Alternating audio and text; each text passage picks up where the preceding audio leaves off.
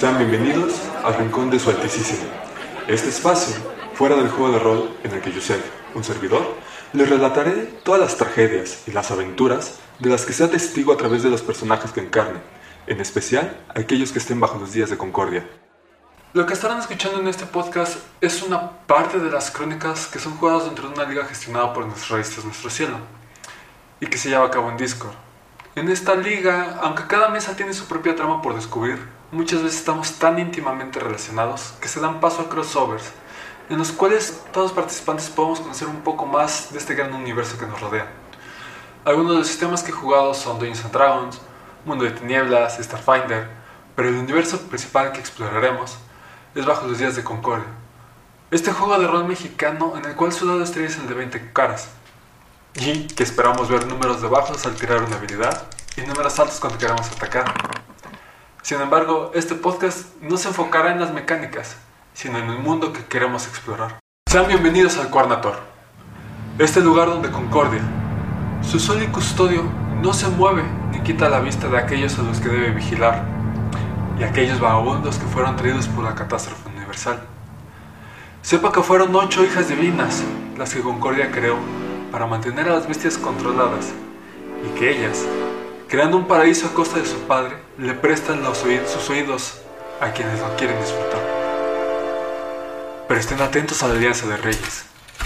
Esta organización nacida de la lucha desesperada de un hombre que busca de morir en batalla, la única respuesta que le dieron las aguas fue la Leona Dragón. La Layonis, como se le conoce ahora a quien presida a los seguidores de cada hija de Concordia, a todos los hombres, todas las razas, un rey de reyes. Sin embargo, la historia que están por escuchar es lejos de la mirada de Concordia, los oídos de sus divinas hijas y la influencia de la, Alianza de Reyes, mas nunca lo suficiente de la tragedia. Todo esto lo viviremos a través de las experiencias de Trey, nuestro protagonista. Sean bienvenidos al Rincón de su Altísima. Este espacio fuera del juego de rol en el que Yusef, un servidor, tomaré la piel de Trey para contarle su historia. Ciclesia, mi hogar, un lugar hermoso para vivir, donde la comida abunda gracias a los altares, a los caminos seguros que conectan con la ciudad global y a la abundante paz ofrecida por los héroes que están, estamos dispuestos a servir. Esta se vio envuelta en tres grandes sucesos, el evento Fantasia, el cual sucede cada ciclo y marca su final. El día Petro, día en el que todas las criaturas se detuvieron. Y la batalla por Ciclesia, esta batalla en la que se hizo evidente el heroísmo que tanto nos orgullece. Y aunque no fui partícipe ni vi de primera mano estos eventos, llegaron a mí los rumores y las noticias del exilio de la Eires Ceniza Sasoria el cual fue dictado tras un juicio en el que la encontraron culpable de todas las atrocidades cometidas para que la batalla por su iglesia se llevara a cabo. Pero yo sigo confiando en ella. Es un día usual en este tiempo de cambio. Modis quadratum, en todo lo alto, me deja sentir su calor, y el viento que sopla hacia el global hace que mi vista se dirija hacia un aviso, en el cual buscan aventureros para explorar una tierra lejana. Mi sentido de la aventura ha logrado que ignore el hecho de que es Frasnor, uno de los extranjeros absueltos en el juicio el que firma. Durante el camino hacia el punto de encuentro, uno de los barrancones dentro de Global, me voy mentalizando a encontrarme con extranjeros y afenos, un grupo bastante extraño con tensiones, pero que seguramente nos unirá el sentido de la aventura. Sin embargo, no estaba para nada preparado para la gran y grata sorpresa que es ver a la señorita Sasoria, pulcra, desafiante e imponente, como una de nuestras compañeras junto a Navet y Solrak, con quienes comparto patrio. Y como ya esperaba, el grupo de los extranjeros, al igual que Frasnor, Hikari, Radan y Linet. Desde el primer momento en que nos vimos, pude sentir la tensión que hay entre estos dos grupos, a pesar de que notaba cierta camaradería o confianza entre Frasnor y la señorita Sasoria. Este día se cumple una semana y solo he visto a Frasnor ir y venir de las barracas. Algunas veces lo he visto llegar con armaduras, escudos, pero justamente ahora viene directamente hacia mí. Y ya que lo tengo delante, su cabello rojo es tan inusual de ver pero ciertamente lo que más llama mi atención es esa guadaña que trae consigo, que le ayuda a esa imagen misteriosa y fuerte que proyecta. Su pregunta acerca de qué armas quiero hace que salga de mi introspección. Es, es un cuestionamiento bastante simple, y mi respuesta es igual de simple. Una Ranceur y un arma de Magitecna que puedo usar a distancia. Se despide de mí sin prometer la adquisición del Magitecna y enseguida se acerca a Navet, esta mujer de pelo castaño al igual que sus ojos y con quien es bastante fácil entablar una conversación. Es la segunda semana en la que esperamos salir y sigo viendo ir y venir a Frasnor. Y una vez más viene a mi encuentro. Pero esta vez no viene solo, lo acompaña Solrak, junto a una petición de acompañarlo para comprar el barco en el que vamos a viajar. El camino es tranquilo, la ciudad está en paz, y una vez estamos llegando al embarcadero, se ven varios barcos anclados, todos sin velas, claramente abandonados, pero sin dejar que el tiempo acabe con ellos. El vendedor se ve apacible y hasta contento cuando ve a Solrak, quien tiene la vista clavada en los barcos, cual guerrero que está por escoger el arma a la cual le va a confiar su vida, y a mí que llevo un peinado tradicional de punta viento.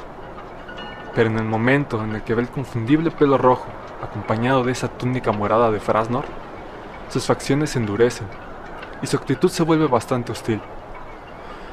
Nos empieza a explicar que todos los barcos que allí se encuentran fueron usados durante una guerra civil hace varios años atrás. Nos dice que si fuera a vender un navío a Frasnor, sería el Arja, el primero en disparar y tomar vidas, y cuya tripulación fue eliminada casi en su, en su totalidad, exceptuando a su cañonero, quien cayó al lago junto con uno de sus cañones y ahora se había convertido en el guardián de todos los barcos. Pero aún así, con esa historia trágica, no dejaría que se fuera con nosotros. Ese fue el momento justo en donde Zorra y yo tomamos la iniciativa en las negociaciones. Nuestro argumento es que no es solamente para el beneficio de los extranjeros, y quería bien en dejar que sus compatriotas le dieran una nueva oportunidad al navío. Pero aún así no quiso ceder fue hasta que mencionamos que la señorita Sasoria iba a ir con nosotros que dio su brazo a torcer y lo aceptó venderlo. Es un barco impresionante, que aún con ambos mástiles desprovistos de sus velas, deja ver esta proa levantada en forma de V, realzando su forma elegante y bastante veloz. Y la luz que alumbra, que le da modis quadratum, hace que brille esta cubierta roja, nos dice que es pintada así para ocultar esa vergüenza de haber sido el primero en disparar y la justicia que acabó con los que había ahí a bordo. Al final el trato cerró con las velas y un mascarón de una figura femenina, con un par de plumas saliendo de los laterales de su cabeza sin mayor costo, y con la esperanza de un buen viaje.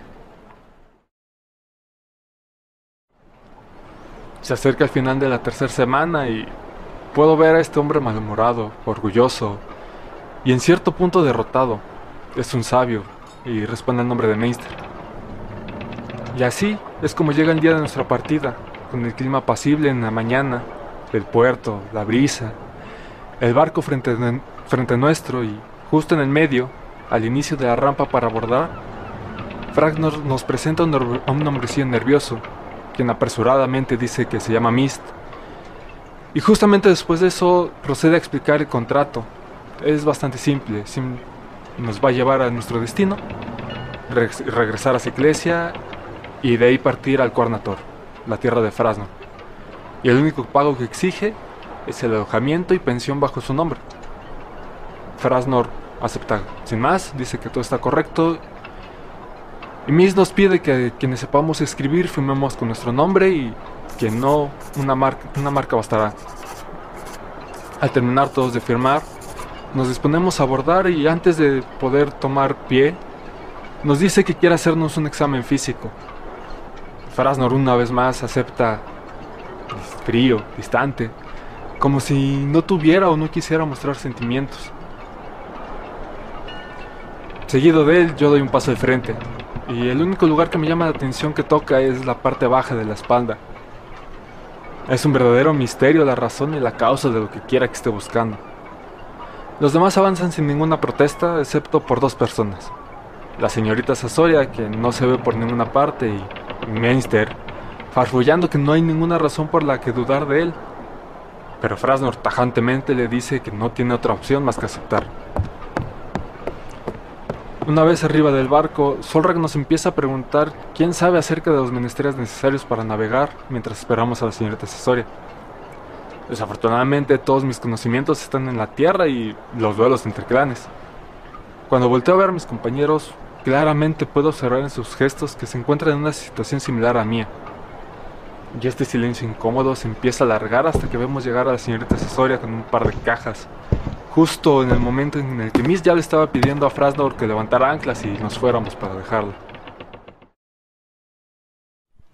La brisa marina es tranquila, las aguas nos acompañan en este inicio del viaje, la calidez del día y el mesero del barco es tan amable que Solrak toma la oportunidad para explicarnos con toda calma las bases para ayudarle en el barco. Sin embargo, hay varias cosas que se escapan en mi entendimiento y parece que varios de mis compañeros también. Ya es el quinto día en alta mar y las aguas se empiezan a embravecer, justamente para poner a prueba los conocimientos que nos compartieron. Puedo ver esta destreza que caracteriza a la señorita Cesoria. Puedo ver la fuerza del entrenamiento a la que fue sometida Lynette. Todos los conocimientos que tiene Mainster, el poder acumulado de Frasnor y sin dudar alguna la total inexperiencia de todos los demás. Ya es el décimo día, y puedo ver que a pesar del cansancio físico y mental de haber emprendido este viaje para que claramente no estaba preparado, como la determinación de seguir y defender a, los suyos brilla en los ojos amarillos de Radán. A Hikari cubriéndose algunos raspones de su rostro con esa bufanda roja que siempre carga. Esa mirada empática de Anabet preocupada por todos nosotros los inexpertos. A Frasnor envuelto en misterio, a la señorita Sasoria resplandeciente en su traje azul, que antaño fuera rojo. A Mainster totalmente fastidiado por tener que acatar todas las órdenes de, Frasnor, de Frasnor y la señorita Sasoria. Y a Lynette, extrañada de que sus compatriotas tuvieran problemas. Pero aún así, todos estamos expectantes y resueltos a seguir cualquier instrucción que salga de la boca de Mist, quien está frente a nosotros. Las aguas están en relativa calma, justo en el punto al que Miss necesitaba que llegáramos. Y las instrucciones que siguen son confusas, a la vez que sencillas. Empujar con todas nuestras fuerzas el barco, y sin importar el qué, no hacer ni un solo ruido. Así que nos repartimos a lo largo de la cubierta, y una vez todos en cunclillas, volteé hacia la señorita Cesoria, antes de empujar el barco. Con la fuerza nos empezamos a sumergir. La sensación es extraña. No se parece nada a lo que a lo que esté acostumbrado, ni siquiera a la elevación de las naves voladoras. La luz se va quedando atrás, dando paso a la oscuridad. Los sonidos fuera del barco suenan apagados, como si estuviéramos en una burbuja. No tengo idea de cuánto tiempo llevamos. Y sin esperarlo, unos pasos pesados se escuchan sobre la cubierta. El roce del metal contra la madera mientras se mueve a nuestro alrededor. Su respiración pesada hace que la tensión suba. Y Mainster es el primero en romper el, silencio al recibir un pisotón que le hace gritar de dolor. Rápidamente unos pasos ligeros acallan el grito de Mainster y la cosa bufa justo antes de volver a caminar. Se acerca a mí. Lo siento de frente. No me atrevo a levantar el rostro y solo sigo empujando. Creo que puedo volver a respirar normal justo cuando escucho los pasos alejándose de mí. Pero el grito de Hikari me recuerda que el peligro aún no pasa. Siento como el barco empieza a ascender y coincide con la lucha, al menos entre Hikari y la cosa. Es el grito de Mist pidiendo que no dejemos de empujar, lo único que hace que me mantenga en, en mi posición. Pero parece que los demás se movieron, porque rápidamente el barco se está poniendo de forma vertical. Y es en este punto en el que me es imposible mantener la postura. Y siento como voy cayendo. Pero justo logro tomar una cuerda para evitar salir del barco. Sin embargo, veo que Hikari no tiene la misma suerte, ni Radan. Ambos se siguen deslizando sin muchas oportunidades de detenerse. Es Radan el primero que tiene una brillante idea. Toma su arco y logra romper su caída al encajarlo en una de las salientes del barco. Hikari intenta desesperadamente usar su bufanda para sostenerse, pero esta se rasga y cede ante el peso. Logro ver cómo la señorita Sasoria se deja caer para poder alcanzar y así evitar su caída. Sin embargo, justo cuando la señorita Sasoria toma de la mano a Hikari, el arco de Radan no logra aguantar y él sale despedido. La oscuridad no se ha ido. El barco ya regresó a su posición normal. Y ese extraño sentimiento de estar en una burbuja ha desaparecido. Ahora que mi vista se acostumbró a la negrura que nos rodea, nos juntamos todos para iniciar la búsqueda de Radán. Y en el horizonte no logramos ver ni escuchar nada. Es ese sonido de algo golpeando el costado lo que nos da esperanza de que Radán esté cerca. Hikari y Zorrak se acercan a ver qué fue lo que golpeó. Veo cómo tiran una cuerda y lo llaman, pero sin, respuesta aparente. De repente, atrás de nosotros, tanto lejos, escuchamos su voz llamando a Hikari. Esta se acerca y al ver que no logro ubicarlo, decido tomar mi shiar de viento roca de color amarillo, justo del tamaño de una canica, pero que guarda todo el poder de mi tierra. Al darle energía para activarlo y poder escuchar la voz de Radán, me aburman miles de voces. Una mezcla de lamentos, peticiones de ayuda. Simplemente siento como me voy desvaneciendo. Y lo único que me hace sentido es que este mar no está vacío.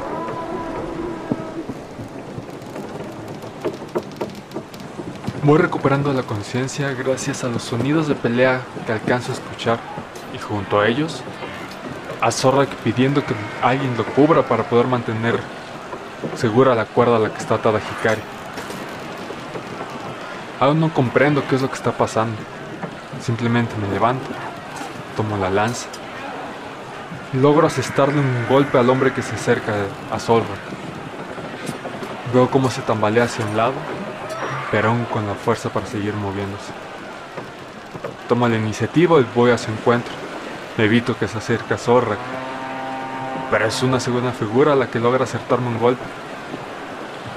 Se mueven de una forma extraña, casi como si la gravedad no les afectara, ni los golpes que les damos. La refriega sigue, los golpes van y vienen, así como Zorra que sigue intentando mantener segura a Hikari.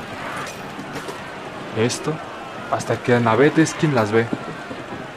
Estas extrañas figuras alargadas, con un leve brillo debajo de ellas y que flotan sobre estos cadáveres, moviéndolos, como si fueran viles marionetas. Gracias a esta nueva información es mucho más sencillo y bastan unos movimientos rápidos de la señorita Sasoria para poder concentrarnos en el rescate de Radán. Por lo visto, también en el de Hikari, quien, según nos cuenta Solrak, se soltó de la cuerda. El tiempo pasa y no hay señales de ninguno de los dos. De repente un tirón nos saca a todos del estupor y logramos observar a lo lejos que quien la jaló es este pelo gris característico de Radán. Empezamos a tirar para ayudarle y que no tenga que nadar él solo de regreso. Pero de repente el peso empieza a aumentar Radán se sumerge, casi como si lo estuvieran jalando.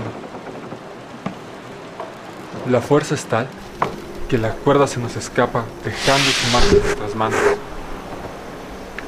Aún así, no nos rendiremos. Tomamos la cuerda una vez más y es un último esfuerzo, cargando todo el peso del mundo, que podemos lograr subir.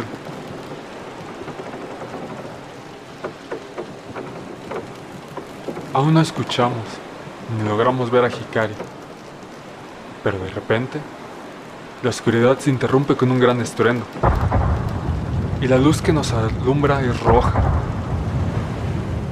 La erupción de unos volcanes, que ahora podemos ver a lo lejos, nos dejan ver a Hikari, nadando con esfuerzos, y detrás de ella, una barca, tripulada por extrañas figuras negras.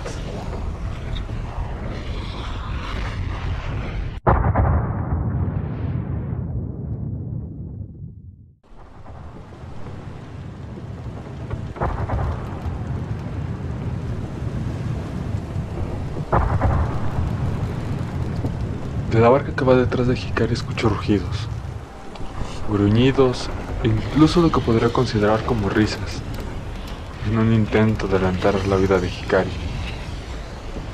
Los arpones empiezan a volar y las risas aumentan. De nuestro lado vuelan las flechas en un claro intento de disuadir los ataques hacia Hikari, pero el cansancio de la batalla anterior no les deja acertar para lograr nuestro objetivo. Un tiro afortunado es el que evita que la enganchen de su ropa. Pero parece que la mala fortuna la sigue, debido a que puedo ver cómo es un arpón el que le pega de lleno, cortando totalmente su movimiento y seguido la jalan de su cuerpo, aparentemente inerte con un gancho, cual pez recién capturado. La discusión acerca de qué es lo próximo que vamos a hacer está dividida. Por un lado, Mist y Meister piden que la dejemos atrás, dándola por muerta, y sigamos nuestro camino. Mientras que la señorita Sasoria no ve admisible dejar una compañera atrás. Yo estoy con ella. Si bien no le guardo especial aprecio a los extranjeros, mi educación me dicta que no debemos dejar a ningún compañero atrás. Al final, Frasner decide que buscaremos rescatarla, pero no sin antes consultar con alguien la mejor forma de, negociar con los captores. La señorita Sasoria baja junto a él para contactar con el negociador. Mientras, me acerco a Radón para preguntarle qué fue lo que vio y atrapó cuando estaba en el agua. Me dijo que era una cantidad ingente de cadáveres, que si bien al principio no se movían, pero todo era una trampa para que se confiara y pudieran robarle el aliento. Acaban de regresar Frasnor y la señorita Sasoria con nosotros. Nos explican que los secuestradores son unos seres llamados orcos. Jamás había escuchado antes acerca de estas criaturas, a diferencia del grupo de los, de los extranjeros, quienes parecen entender la situación con solo escuchar ese nombre. Nos dicen que según el comerciante con el, con el que contactaron, a estos seres no les interesan los muertos. Por lo tanto la mantendrán con vida y que debemos reunirnos con ellos en un lugar donde se ve la luz. A un par de días de camino entrada a la costa. Y que una vez lleguemos ahí, negociaremos su rescate. Después de un rato discutiendo, elegimos dividirnos en dos grupos. La señorita Sasoria, Mainster y Mist se quedarán en el barco, mientras que Frasnor, Radán, Climet, Solrak, Annabeth y yo iremos al encuentro de los orcos.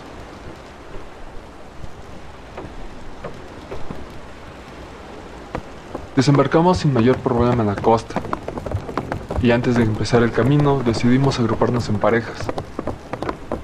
Radán y Frasno toman la delantera, con Radán como el encargado de llevar una antorcha. En la segunda línea vamos a y yo, sin antorcha alguna. Y en la retaguardia van Solrik y Linet. siendo Solrak el encargado de llevar la otra antorcha.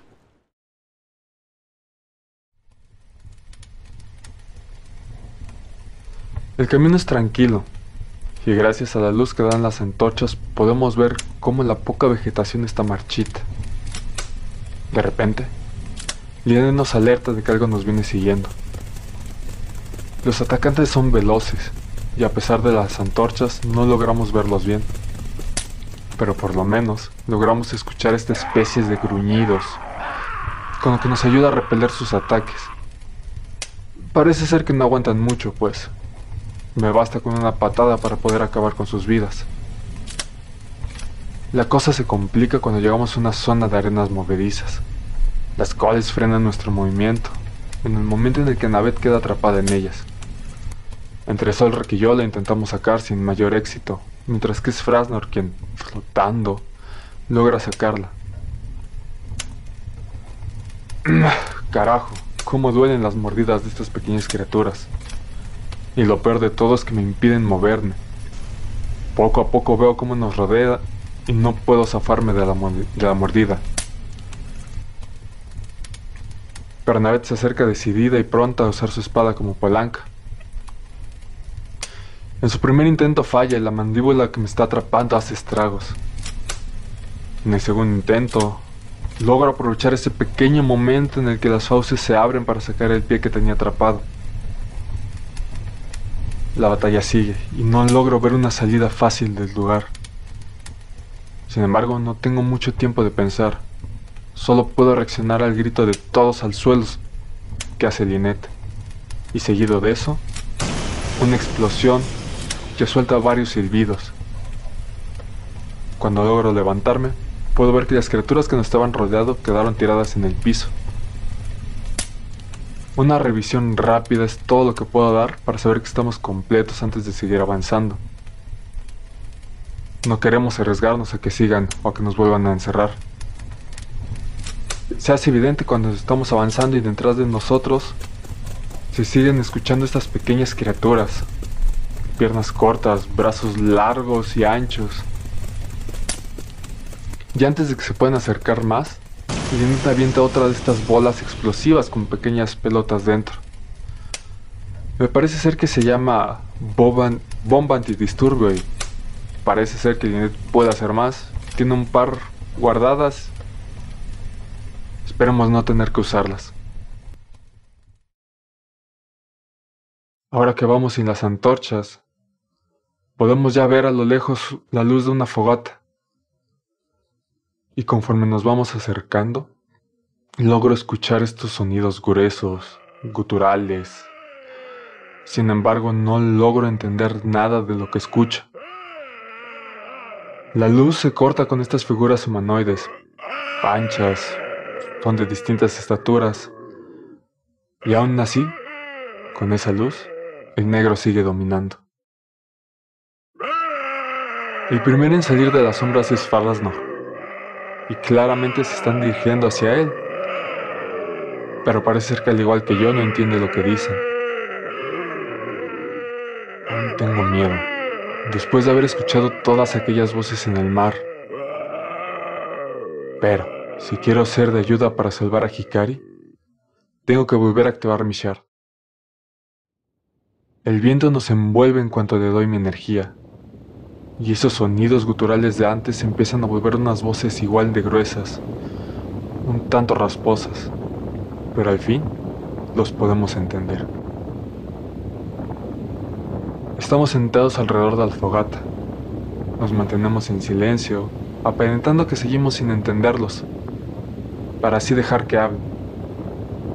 Entre sus pláticas, mencionan que ya mandaron a varios de los suyos a saltar el, el barco es justamente en ese momento en el que Frasnor los interrumpe, diciéndoles que no esperen éxito en su empresa de tomar por la fuerza nuestro barco. Y es así como inician las negociaciones. Solamente son unos segundos lo que dura la sorpresa en los duros rostros de los orcos, al saber que los podemos entender al mismo tiempo que ellos a nosotros. La primera pregunta de nuestro lado, hecha por Frasnor, fue si Hikari está viva. La respuesta del que está frente a los orcos es un ya no sí, seguido de un cuestionamiento sobre si es acaso una gran guerrera. Toma el silencio de Frasnor como una respuesta y su siguiente pregunta es si acaso es una buena amante. Nuevamente Frasnor guarda silencio y el orco negociador dice que no entiende que si no es buena para la guerra, ni para la satisfacción carnal, ¿qué utilidad podría tener para nosotros? Nos dice que está dispuesta a pagarnos por ella y que sin duda les resulta mucho más útil. Esas palabras logran que Radán se levante enfadado y le reclama que si ellos no comprenden la importancia de una compañera, pero justo antes de que termine su frase, uno de los orcos se levanta. Es algo más alto que yo, pero su musculatura está mucho más trabajada. Y antes de que una pelea se desencadene, Frasnor detiene a Radán. Y el negociador decide detener al otro orco. Una vez todos sentados, nos dice que esperemos a que traigan a Hikari para poder seguir hablando acerca del precio a pagar por ella.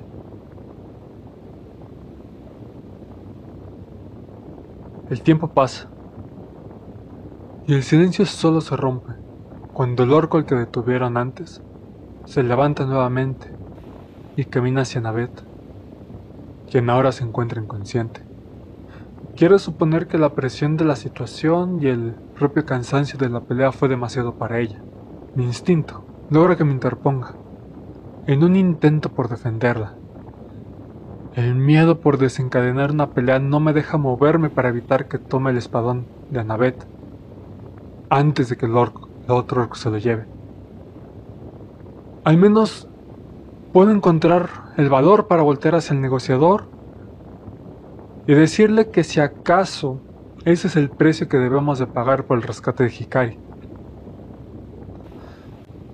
Este, claramente molesto, solamente le hace una seña con la cabeza al otro orco, quien resopla y avienta un machete desgastado antes de poder regresar a su lugar.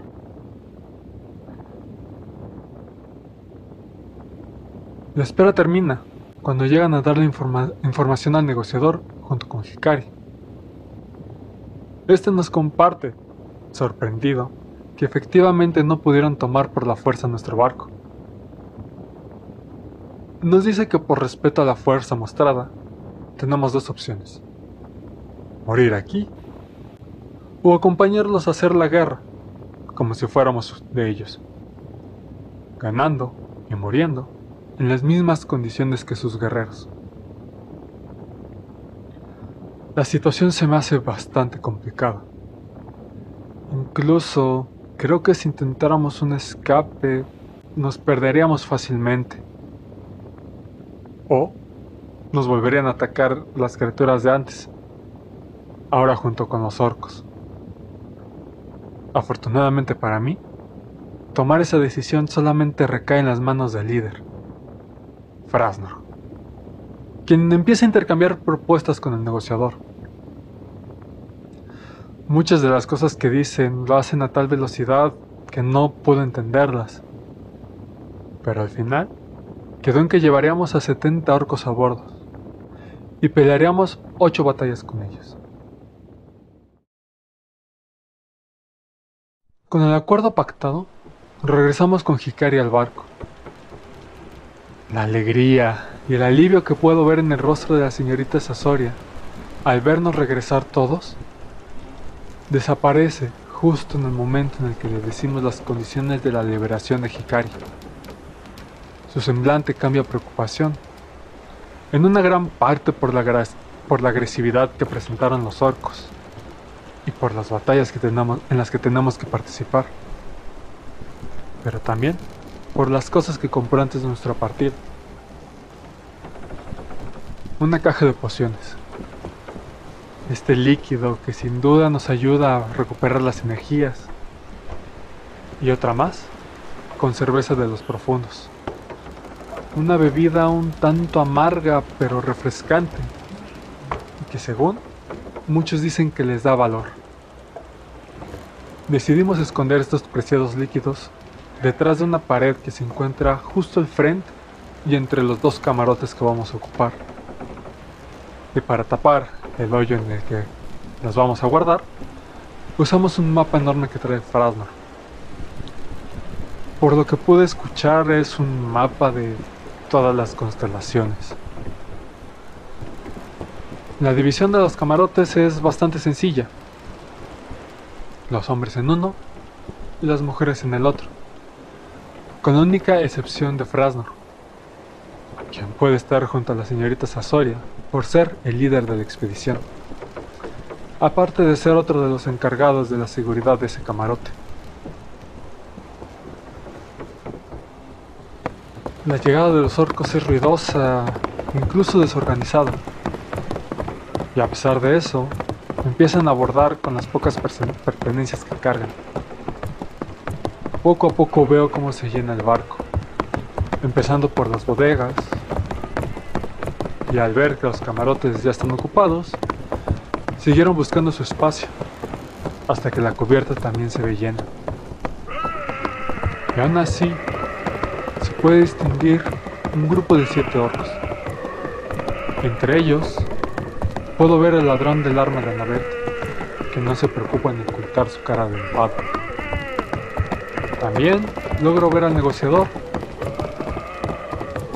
y a su lado, tomando el centro de la posesión, un orco con rastas. Al lado contrario se ve un orco con una capa, cosa rara, no parecer que suele ser usual en ellos. El siguiente parece ser que tiene dos ojos en uno solo. Al sexto lo puedo ver lamiendo el filo de su hacha y después sus labios. Y el séptimo le veo el rostro lleno de ganchos, anzuelos, argollas. Frasnor se presenta junto a la señorita Sasoria con el negociador y el orco de las rastas. Parece que están volviendo a repasar los términos del acuerdo y revisando que todo esté listo para zarpar. Por el rabillo del ojo veo algo que me llama la atención. Y cuando volteo, puedo ver esta barca liderada por un orco de pie. Se ve gordo, quizás hinchado. No alcanzo a escuchar qué es lo que está diciendo.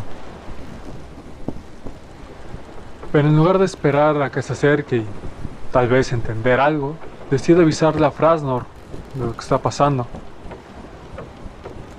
Este le pregunta a Rastas que si hacía falta uno de los suyos.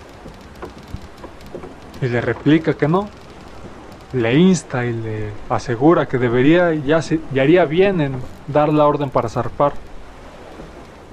Frasnor no se deja llevar y decide esperar. Le pide a Radán que le haga señas, pero la respuesta que recibe es un flechazo que va a parar en uno de los mástiles del barco. La barca se sigue acercando. Con ello, Rastas nervioso y apresurando a Frasnor para irnos. Solamente puedo ver cómo cambia su actitud en cuanto ve subir a esta mujer orco. Es la primera o al menos la más notoria hasta el momento. Orgullosa y desafiante. Es gracias a que los otros orcos la dejan pasar mientras la salgan con un simple madre, que logro ver mi error de juicio. Y, después de ver cómo Rastas le pasa la culpa a Frasnor, zarpamos hacia nuestra primera batalla con ellos.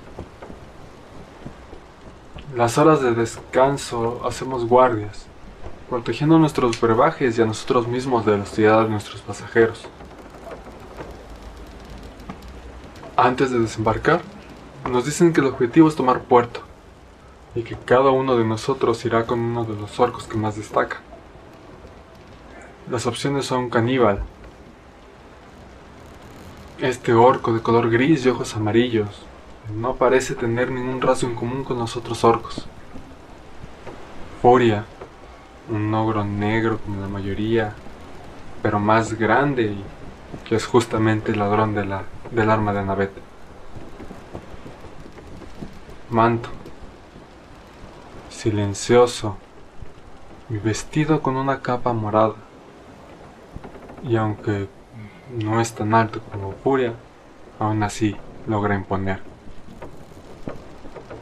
Sonrisas, quien de lo que más destacas son todos los piercings que trae metales incrustados en su cuerpo, especialmente unos anzuelos en, en sus mejillas, que logran hacer que siempre esté sonriendo.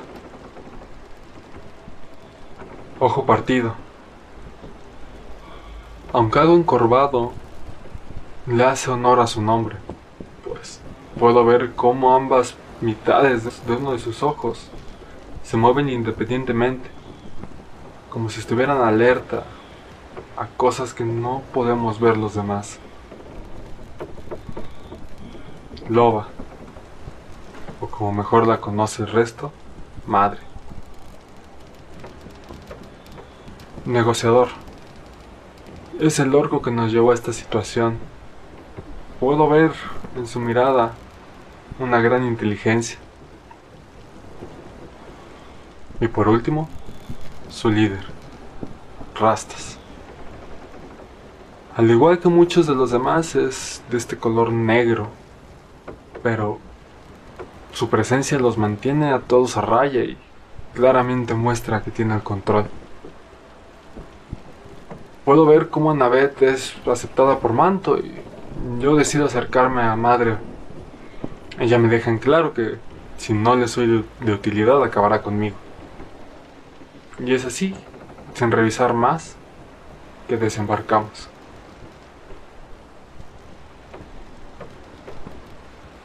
Esta oscuridad tan característica del lugar solo hace más evidente el sonido de nuestra marcha y el chocar de las armas.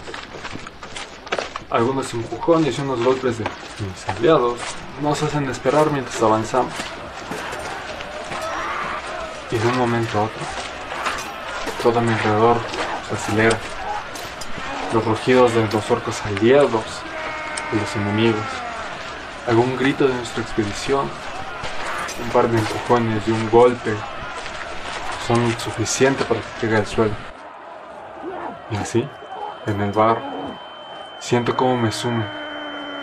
Y antes de siquiera poder moverme, escucho la voz de madre, diciendo que me quede abajo. Que ella me dará la señal para levantarme y atacar. El ojo no me deja respirar bien. En que quiero salir de ahí, decido seguir su plan y quedarme en el bar.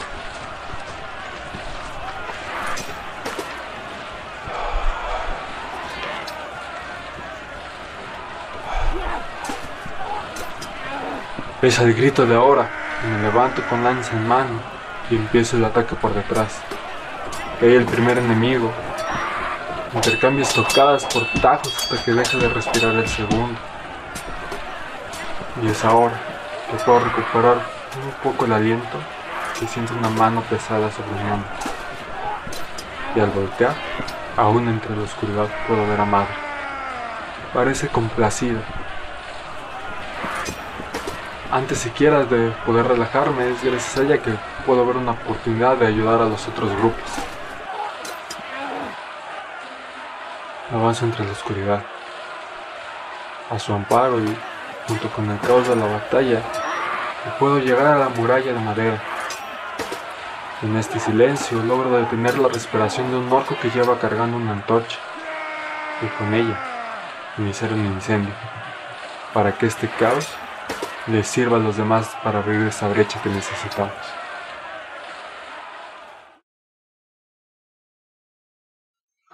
El cansancio que siento es distinto. No es solo el dolor de los músculos. Hay algo más. Pero parece ser que mis dolencias no parecen afectar a los orcos. Al llegar al barco y juntarnos, puedo escuchar que varios también fueron presas de estos ataques de los orcos, en especial Frasnor. Pareciera ser que, que querían acabar con su vida. Así es que decidimos mantener y redoblar nuestras guardias, para así poder evitar una muerte prematura. Su celebración continúa, y mientras intento conciliar el sueño, logro alcanzar a escuchar una discusión. Parece ser la voz de Radán. Sin pensarlo dos veces, salgo de cubierta para ver qué es lo que pasa y lo que veo es a Furia atosigándolo. Y él simplemente enfrente de Annabeth. Decido ponerme junto a él y, dirigiéndome a rastas, le pido que calme a su hombre. Pero la única respuesta que recibo es un golpe de su lance directamente a mi estómago. El rugir de los orcos es ensordecedor y veo salir a Frasnor junto a la señorita Cesori. Parece que ella le está pidiendo permiso a Frasnor.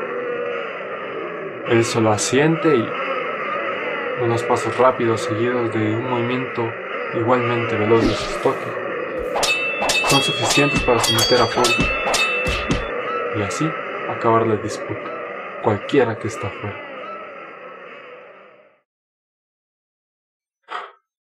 Sé que mi cuerpo está descansado, pero aún me siento agotado. Claramente eso no es un impedimento para salir de puerta hacia nuestro siguiente objetivo. En esta ocasión no me queda otra más que acompañar a Caníbal. Decidimos separarnos en dos grupos para tomar nuestro siguiente objetivo. Muro. La batalla, sanguinaria y ruidoso como sola la guerra puede ser, nos deja tomar un punto entre puerto y muro, pero no más allá. Así que regresamos a puerto y mientras nos reunimos y hacemos recuento, puedo ver que madre desapareció. A los otros orcos no parece preocuparles demasiado. Nos dicen que si es el caso beberán en su honor, como en el de todos los muertos. Esta forma de pensar se me hace inaceptable y quiero creer que la señorita asesoria también. Afortunadamente Frasnor se ve influenciado por nuestra forma de pensar y logra acordar con negociador un tiempo límite para buscarla. Solo nos darán tres cañonazos y sin mayor advertencia que el segundo es la señal de partida, decidimos separarnos para buscar a madre. Mientras avanzo en la oscuridad, a lo lejos escucho las patrullas pasar.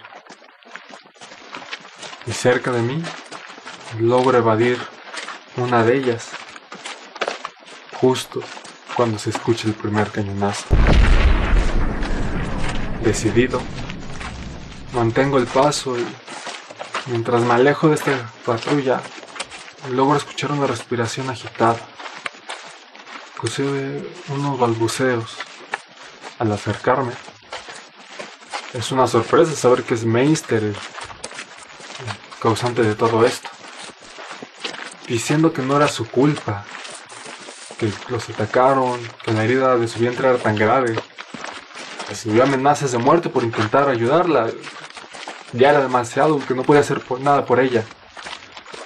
Así que decido zarandearlo y a una amenaza fuerte logran que me reconozcan. Lo único que sale de su boca es una oferta de buscar un caronte. Que él es el que nos puede sacar de este horrible lugar. Sin embargo, esa no es nuestra misión. Y el segundo cañonazo se escucha. Así que decido llevarlo al punto de reunión. Al llegar puedo ver a Hikari inconsciente y a los demás sin rastro alguno de madre. Son las prisas de no perder el barco lo que hace que la señorita Sasoria nos diga que regresemos, que ella se encargará de buscarla. Solamente le pide a Frasnor que, cuando el momento sea idóneo para reunirnos, que convoca el rayo. Y así, derrotado e inquieto por la señorita Sasoria, me despido de ella, con la promesa de volver a encontrarnos. Estamos de vuelta en el barco, y aún a pesar de sus heridas, Hikari logra despertar justo al tiempo en el que Frasnor nos reúne para explicarnos nuestro siguiente movimiento. Tenemos que tomar algo a lo que llaman la rampa, que se encuentra al sur de Muro, para así poder regresar a tomar esta posición y tener una oportunidad de buscar a la señorita Cesoria.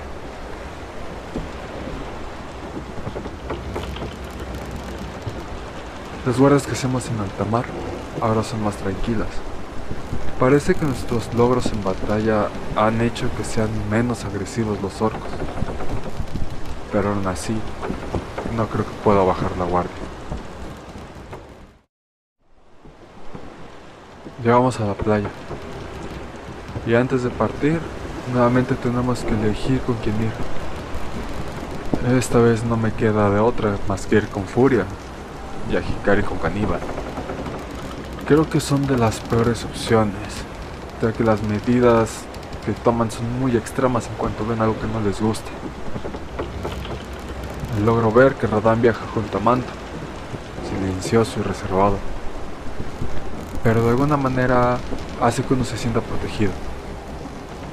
Anabet va al lado de Rastas, el líder de estos orcos, quien supongo será complicado de impresionar. Y el Pafrasner, escoltado por sonrisas, se ve algo más a gusto a su lado. Y ojo partido, viendo a ambos lados, explorando lo que no es visible para los demás.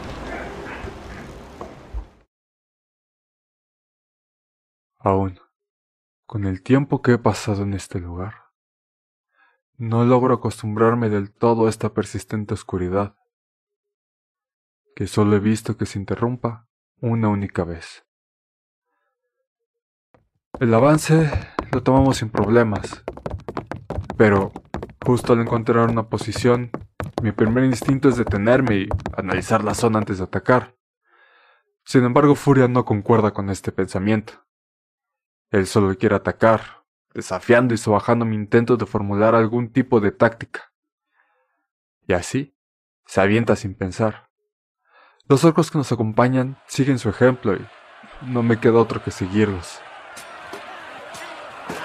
Varios de mis aliados caen, pero alcanzo a ver a Linetti justo un ataque en su contra.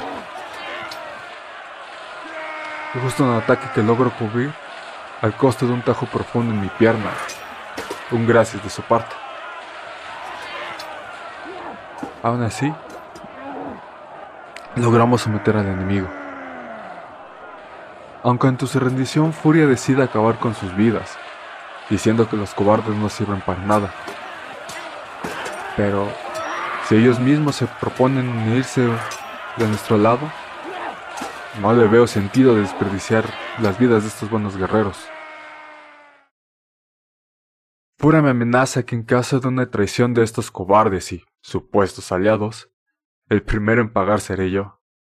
Y así, sin discutir más, seguimos avanzando, hasta encontrar un pequeño campamento. El embate es de una violencia tan grande que todos los orcos que nos acompañaban van cayendo uno a uno hasta que me quedo solo con Furia. Su fuerza descomunal es suficiente para atraer toda la atención y al encontrarme ignorado, puedo aprovechar la oportunidad de cubrir sus puntos ciegos y perdonar la vida de aquellos que se rinden, para así poder volver a reforzar nuestras líneas. Ya no quedan más enemigos. Pero Furia aún busca alguna vida a la que poder ponerle fin. Mis palabras no lo alcanzan y mientras se acerca a aquellos que ya se rindieron, solo logro alcanzarle a dar un cabezazo, y así atraer su atención. El mareo de haber golpeado algo tan duro no me deja recuperarme cuando logro ver su cabeza acercándose a la mía. Ah. El golpe es duro, pero mi instinto me dice que no me puedo quedar atrás. así que una vez más tomo impulso. Pero la inercia es tal que ambos salimos heridos. El silencio domina unos cuantos segundos para desaparecer con la carcajada que suelta. Y puedo ver que se siente tanto complacido. Una vez todos reunidos hacemos el conteo de fuerzas antes de ir a conseguir a Rampa. Hikari, quien se ve bastante lastimada, decide quedarse en este pequeño campamento y, aunque yo me veo tentado a tomar esa misma opción, me basta una mirada rápida hacia Furia para quitarme esa idea de la cabeza y continuar con los demás en el ataque. Conforme avanzamos, logro escuchar una especie de cánticos o quizás plegarias. Y estas dudas se me aclaran en cuanto llegamos a la entrada. Y veo a todos esos orcos viendo directamente una estructura cubierta de cadáveres y una gran cabeza en la parte alta. El olor que desprende es nauseabundo. Pero aún así, Furia inicia el ataque. Como todas las batallas, el caos no se hace esperar y justo después de haber seguido a Furia me encuentro frente a esta estructura, con algunos de, orcos más. Los enemigos van subiendo por, este, por ella y decido liderar un embate para frenar su movimiento. Pero dentro de los cadáveres salen defensores que nos logran repeler. Y en cuanto nos estamos haciendo para atrás, simplemente veo salir llamas de esa cabeza enorme, obligándola a retirar. La batalla se sigue desarrollando y mientras me preparo para el siguiente embate, solo logro ver salir por los aires a varios orcos y en un instante, simplemente el silencio se apodera del campo de batalla. Lo suficiente como para lograr ver a Frasnor sobre esta estructura, justo antes de que el rugido de nuestros aliados me envuelva. Ahora que puedo ver más de cerca a esta rampa, me doy cuenta que no es otra cosa más que una simple máquina de asedio, con el único añadido de esta cabeza enorme que es alimentado por los gases de descomposición que logran hacer las llamas.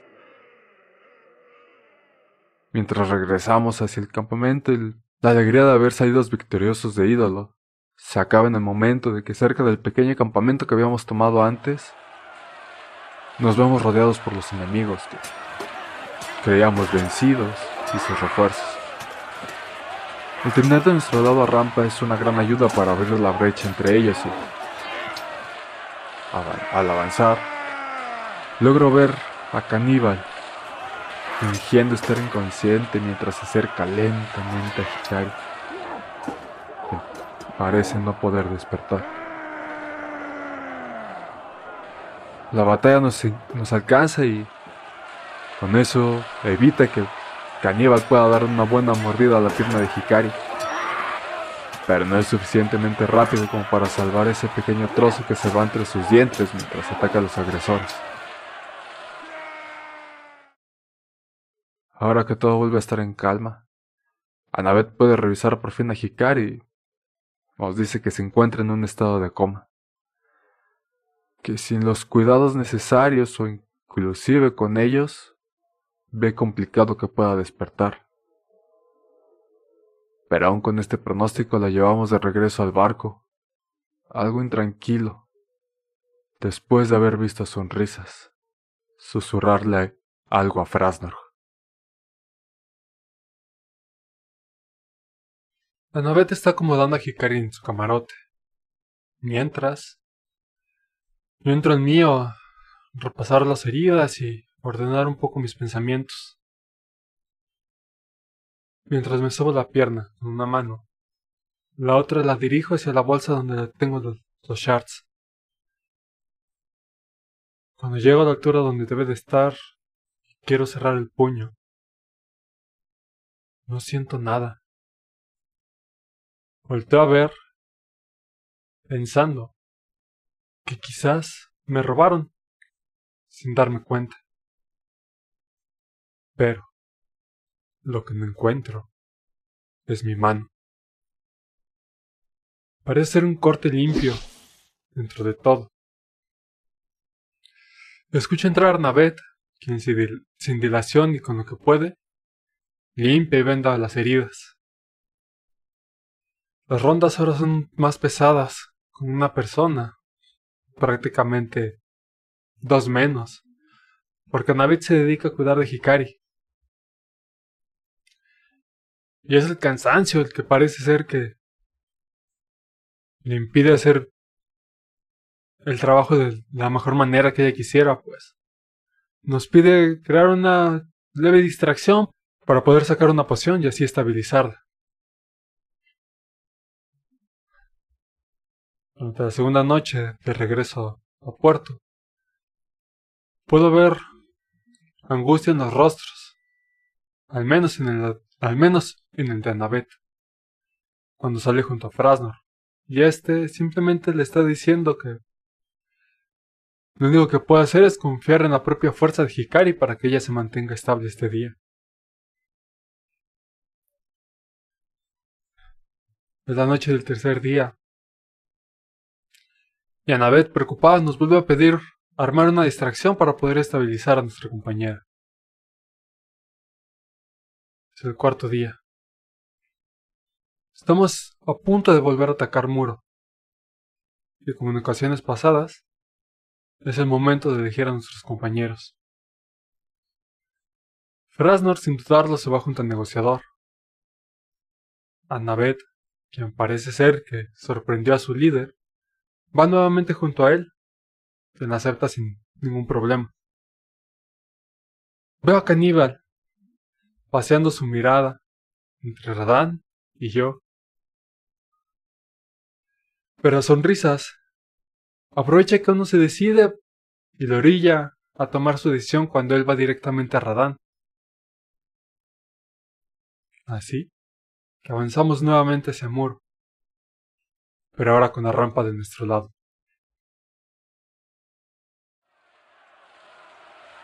Los embates siguen igual de violentos. Los gritos de ambas partes no se, no se hacen esperar. De lo lejos, Creo distinguir uno de los gritos. Parece ser el de Radán. Pero no puedo despistarme. Pues el muro aún no cae. Solamente siento un golpe llegar del lado y como todo se hace negro. Al abrir mis ojos, lo primero que veo es a Caníbal acercándose. Y antes de que decida qué parte de mí es la que quiere, le meto mi muñón a su boca. ¡Vamos! ¡Come! Sé que lo quieres. Solamente muerde, no tenemos tiempo que perder. Siento su mordida. Duele bastante, pero... Al levantarme, de voltearlo a ver antes de lanzarme al siguiente ataque, puedo ver en su rostro totalmente desfigurado una genuina sorpresa. La toma de muro es exitosa. Y nuevamente el que se lleva toda la gloria es Frasnor. Lo alcanzo a ver discutiendo con sonrisas y de lo poco que escucho es algo sobre que le pertenece Radán. Veo a Rastas intervenir y entre los gritos le dice que si es así que le muestre el servicio que le, que le dio. Veo como sonrisas alza el brazo de Radán. Y no termina de decir su frase cuando se empieza a reír, esa risa nerviosa, rara. Cuando ve que Radán tampoco tiene una mano. Lo suelta y puedo escuchar cómo le dice a Frasnor que no lo piense mucho, el tiempo pasa y que el precio que puede pagar por la mujer y por Radán puede bajar. Así que mejor se apure. No bien termina eso cuando veo a Caníbal acercándose a mí. Y me pregunta que ¿qué es lo que nos trajo a este lugar? A. La única respuesta que le puedo dar es que fue un terrible accidente el que nos trajo aquí y nosotros teníamos que llegar a otro lugar. Ahora, en la lista de cuidados, tenemos que añadir a Radán. Y al menos en esta primera noche, antes de partir a la siguiente batalla para poder empezar la búsqueda de la señorita asesora y madre, decidimos mantener estables a ambos con pociones. Son estos últimos acontecimientos los que me hacen empezar a dar la vuelta al tema de la muerte. Como es que en mi tierra la creencia es que al morir todos nos deshacemos en los elementos y al final regresamos al torrente de Jade para empezar un nuevo ciclo. Es durante una de las, estas noches que me encuentro con ojo partido, ambos mirando a la profunda oscuridad y dejando que el silencio nos envuelva. Pero estas dudas hacen que le haga la pregunta de ¿cómo es que se vive la muerte en este lugar? ¿Cómo es que la perciben? Ojo partido simplemente me responde que en este lugar la muerte siempre se encuentra y que él al seguir los designios de su patrona. Puede escuchar a los labios negros decirle quién es el que está más cerca de ella. Me dice que si presto la suficiente atención, yo también los podría escuchar. Antes de poder preguntarle más, me dice que por esta noche es suficiente y se aleja del lugar. Es durante el Descanso del siguiente día para comer, que ve a Lynette desmotivada. Cuando termino de acercarme a ella, da un respingo, la mano a la espada, una señal de que está alerta, al verla el rostro la veo cansada.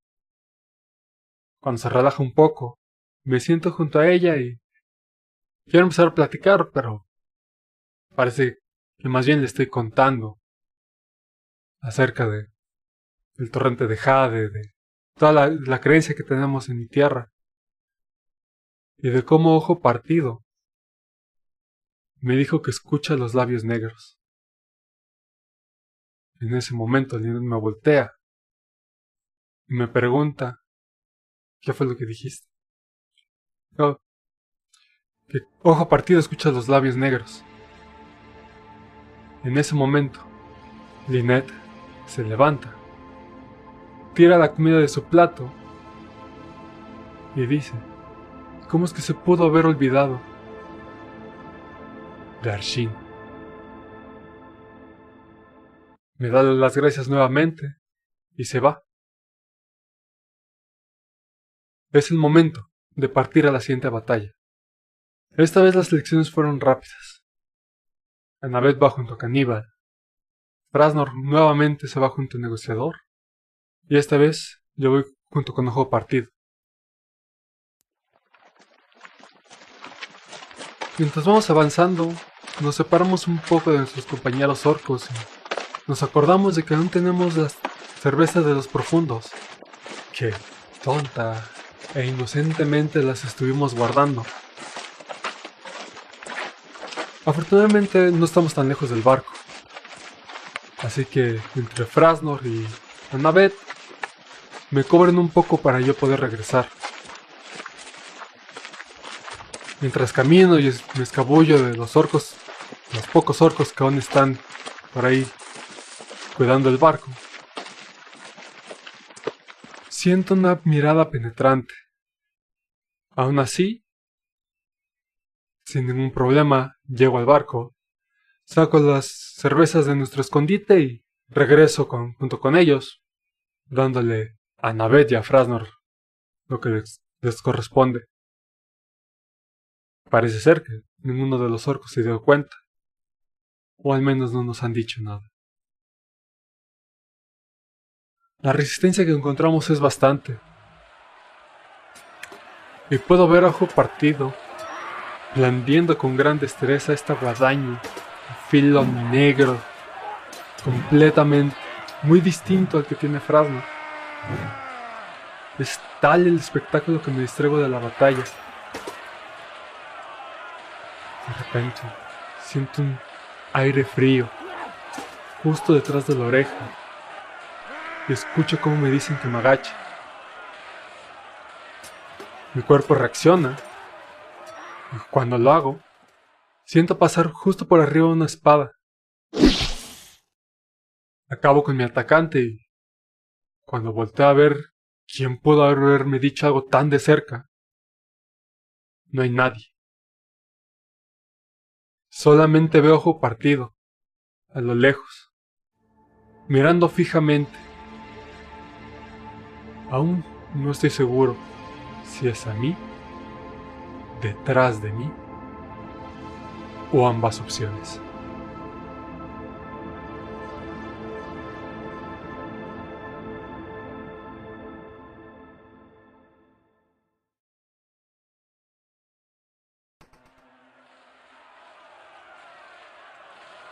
Me parece ver una sonrisa en el rostro de Ojo Partido, antes de continuar el avance hacia la posición que debemos de tomar.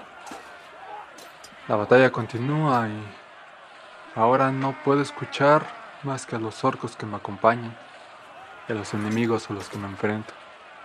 La batalla se detiene. Parece que es una victoria para nosotros. Mas al reunirnos, no logro encontrar a Frasnor. De un momento a otro, se escucha un gran estruendo, seguido de otro más. Y es Ojo Partido quien nos alerta del rayo que alcanza a ver.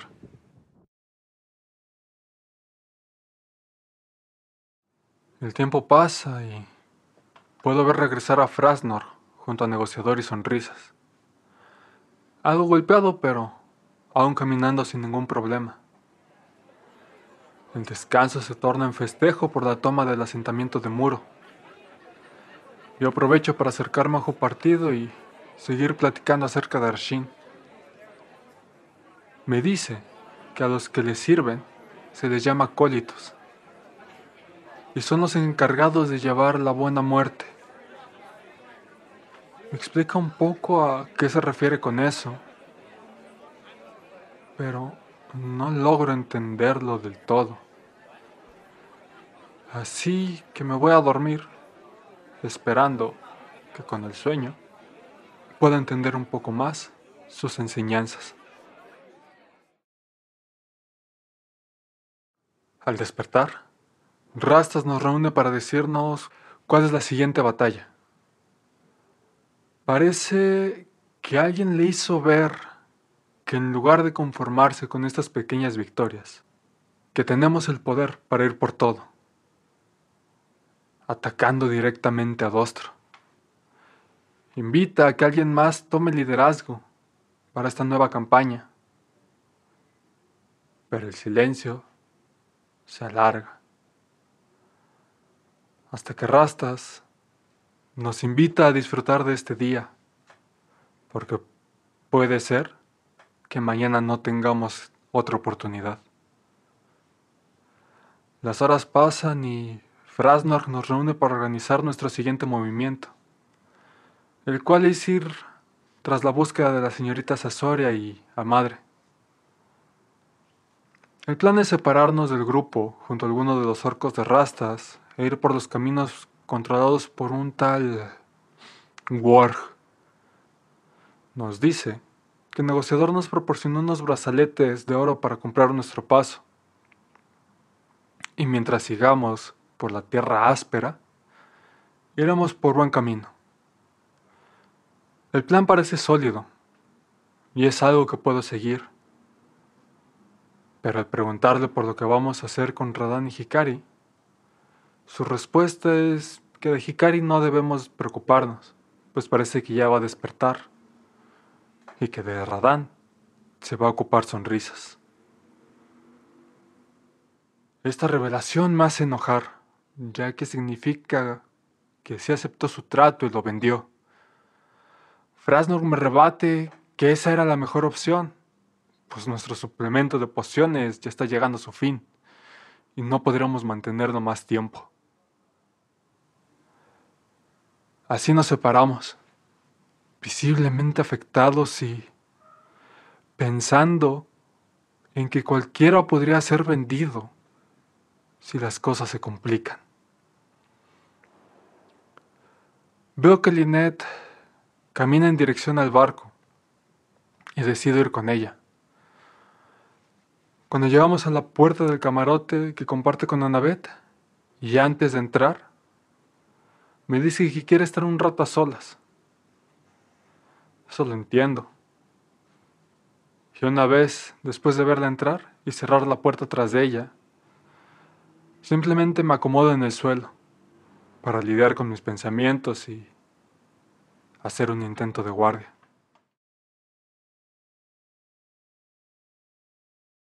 No estoy seguro de cuánto tiempo ha pasado cuando mis pensamientos se ven interrumpidos por el crujir de la puerta al abrirse, seguido de la pregunta de Lynette sobre mis planes para la noche. Le digo que planeo quedarme, que no importa que me quede fuera. No dice mucho más y regresa al interior, dejando la puerta abierta. Me toma unos segundos entender que es una invitación para pasar. Cierro la puerta tras de mí y la puedo ver sentada sobre su lecho.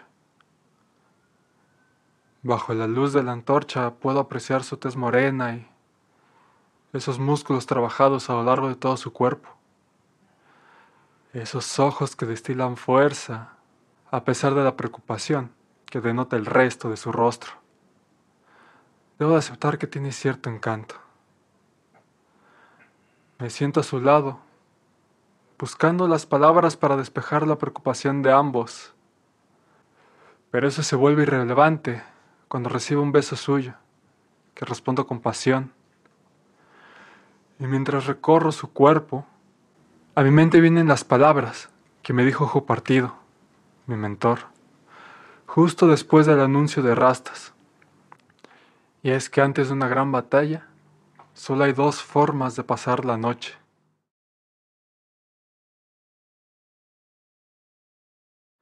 Aún estamos entre las sábanas y Lynette detecta que hay algo que me preocupa. Intento decirle que no pasa nada, pero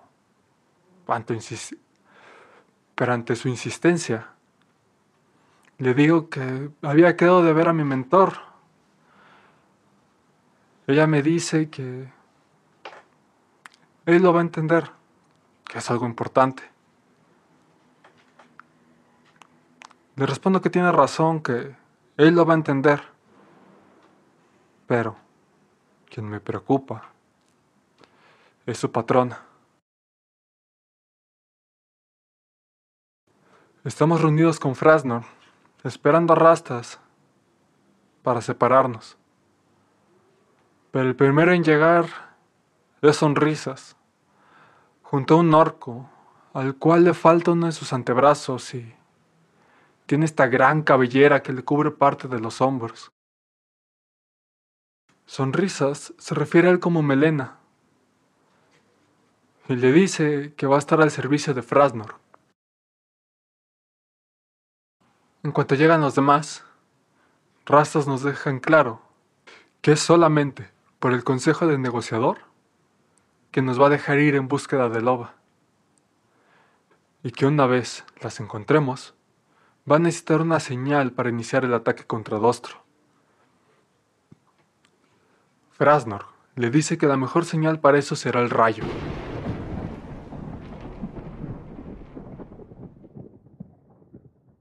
Es así que la comitiva queda conformada por Frasnor, Melena, Annabeth, Hikari, Linet, Manto, Furia, Caníbal y yo, dejando atrás a Ojo Partido, a Sonrisas y a Negociador, como un seguro con rastas. Decidimos repartirnos en parejas. Frasnor con Manto, Annabeth va con Furia, Hikari va con Lynette, Caníbal conmigo y a Melena le toca ir solo. El avance va bien. Podemos seguir el rastro que nos lleva hacia la tierra áspera bastante fácil, aun a pesar de la oscuridad. Nos mantenemos cerca, dejando un espacio suficiente para podernos separar y pasar entre las patrullas, y así evitar un enfrentamiento directo. Nos vamos turnando para tomar la vanguardia, hasta que un par de gruñidos detienen nuestro avance. Puedo ver estas figuras a cuatro patas, mucho más grandes que yo. Y creo que incluso son algo más grandes que Furia. Los orcos que nos acompañan bajan un poco la cabeza en señal de respeto. El resto hacemos lo mismo y Frasnor es el que da unos pasos para ponerse al frente. En respuesta, ellos gruñen y abren el paso, del cual sale un orco quien se presenta como Wow. Y él le pregunta a Frasnor cuáles son los asuntos que tenemos en el territorio de Warg. Frasnor le responde que buscamos el paso libre y le presenta uno de los brazaletes. Este orco lo toma y se lo pasa a uno de sus acompañantes. Parece como si lo estuviera pesando y cuando lo ve digno, simplemente se lo guarda. Hace unos cuantos gruñidos. Parece ser que Wow los puede entender bien ya que nos traduce y dice que si no necesitamos nada más que podemos seguir. Frasnor le pregunta si han visto o escuchado algo fuera de lo común. Igual el extremista la pregunta, igual con estos gruñidos. Y ellos le responden que sí, que hay un silbido, que se escucha en diferentes lugares, casi como si estuviera moviendo. Frasnor le pregunta por los lugares y, en cuanto se lo señalan, él les ofrece el segundo brazalete para que nos guíen. Nuevamente Wow hace de traductor y parece ser que están de acuerdo. Pero que el pago no es suficiente para ayudarnos en alguna pelea. Aún así, Frasnor acepta y retomamos el camino. Mientras avanzamos, tenemos que ir cambiando de dirección según van escuchando los silbidos estos cancerégalos. Que es así como los orcos llaman a estos seres cuadrúpedos. Sin embargo, nuestro avance se ve interrumpido por una emboscada que nos agarra separados. La pelea parece sencilla en el momento en el que acabo con mis atacantes pero al reunirnos, Hikari se ve alterada. Y mientras dice que las cosas se complicaron, parece que es culpa lo que inunda su voz cuando nos revela que Lynette se vio comprometida. Y si no es porque Manto estaba cerca, las cosas hubieran sido peor escuchar eso, inmediatamente me acerco a Lynette. Parece como si estuviera durmiendo, pero su respiración es tan pesada y trabajosa que no logro escuchar la discusión que pasa a mi espalda. Es simplemente cuando dice Hikari que ella va a quedarse junto a Manto a cuidarla que mi mente se despeja y le inunda este pensamiento de que la señorita Sasoria en algún momento fue la gran cofrade y debido a ese cargo debe conocer las habilidades de los samaritanos y que ella podría usar estas habilidades para poder curar a Dinette. ¿Así? Nada más esperando a que Fras nos indique la dirección a la que hay que movernos. Tomo la vanguardia y lidero el paso, sin siquiera preocuparme o pensar si vienen detrás de mí o no. Mientras avanzo, pasa cerca de mí una patrulla. Me detengo el tiempo suficiente para que ellos sigan su camino.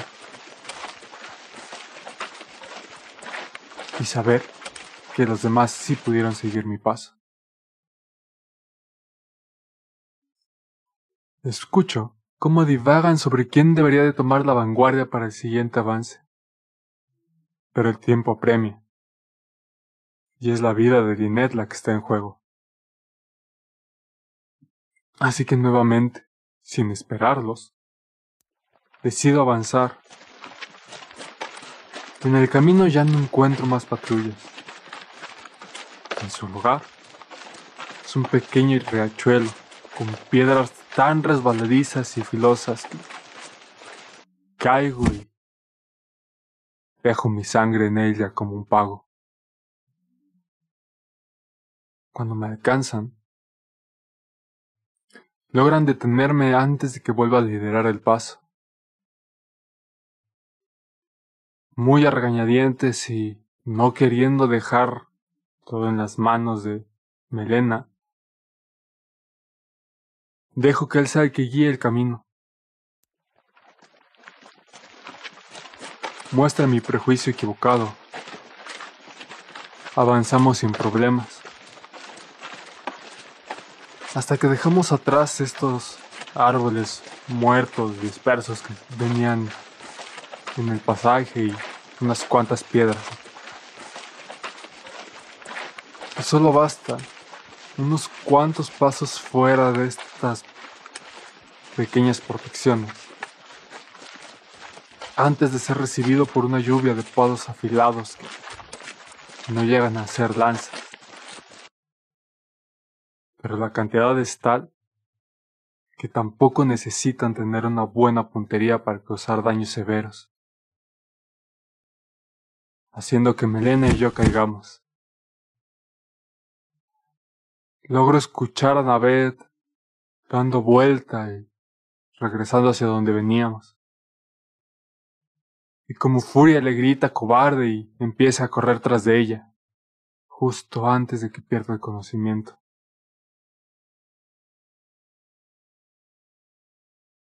Al abrir mis ojos, logro ver a Caníbal, justo entre Melena y yo. Puedo ver que él simplemente finge que está inconsciente. Cómo hace estos leves movimientos. Parece que está decidiendo de quién alimentarse. Cuando posa sus ojos sobre mí, me quedo viéndolo directamente. Y ante esto, lentamente para no llamar la atención, se va sobre Melena. Cuando lo muerde, veo cómo él se despierta y aguanta el grito. Sin necesidad de mediar palabras, y ante el avance del grupo de orcos que nos atacaron, Decidimos quedarnos quietos, como si de verdad hubieran acabado con nosotros, con el simple objetivo de regresarles la cortesía del ataque sorpresa. Caníbal se escabulle y no nos queda más que esperarlos para acabar con cuantos podamos antes de, antes de empezar un conflicto de frente. Mientras dejamos que se vayan acercando, puedo ver que son dos grupos. Unos que llevan este conjunto de pedacería en un intento de escudos. Y detrás de ellos, los que llevan estas especies de lanzas.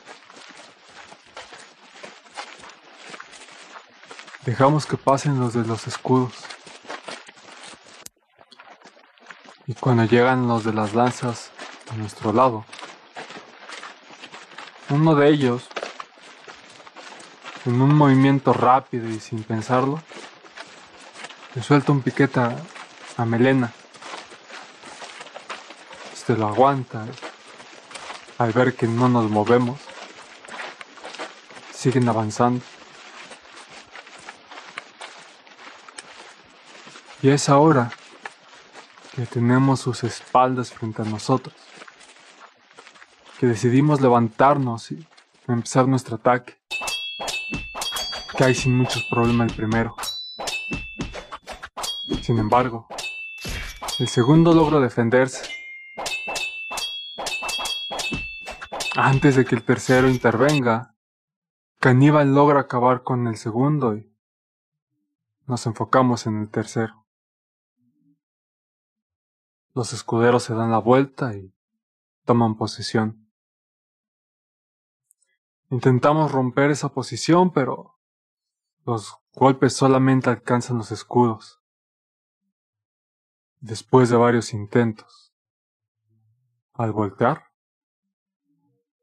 veo que se acercan más orcos, con el único objetivo de encerrarnos. Apenas puedo mantener la presión de la pelea. Intento esquivar los ataques de diferentes lados mientras ataco. Pero no puedo esperar que encontrar a la señorita Sasori para que me ayude a salvar a Lynette sea tan sencillo como caminar y pagar. Si algo he aprendido de este lugar, es que nada se puede obtener sin pelear. Mientras combato, dando la espalda a los remedos de árboles por los que llegamos. Me parece escuchar la voz de Navet. Y aunque la presión de mantener los dos flancos baja, la lucha no parece acercarse a su final.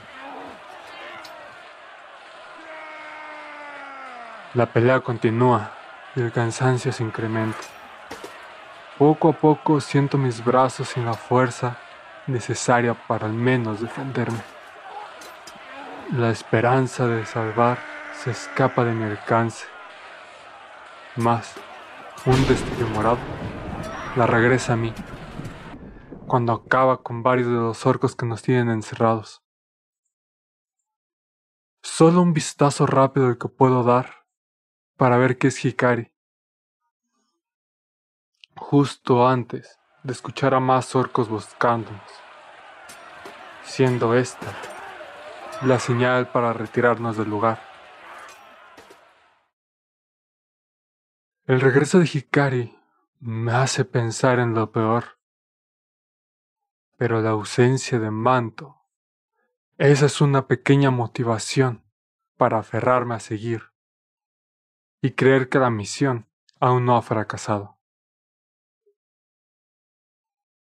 Avanzamos lo más silencioso que podemos, mientras Frasnor nos guía hacia la señorita Sasoria. Las patrullas se han ido intensificando, pero afortunadamente no hemos visto la necesidad de enfrentarnos a ellas. Hasta que nos detiene y vemos cómo cruza una primer patrulla. Los nervios afloran justo en el momento en que no muy lejos de la primera pasa una segunda. La atención me mantiene en silencio y sin mover un solo músculo. Parece que este efecto es el mismo en los demás. Y durante estos momentos pasan otras dos más. Siendo un total de cuatro patrullas. De al menos unos cuatro orcos cada una. Decidimos avanzar, aun con el riesgo de ser descubiertos, creyendo que los dejamos atrás.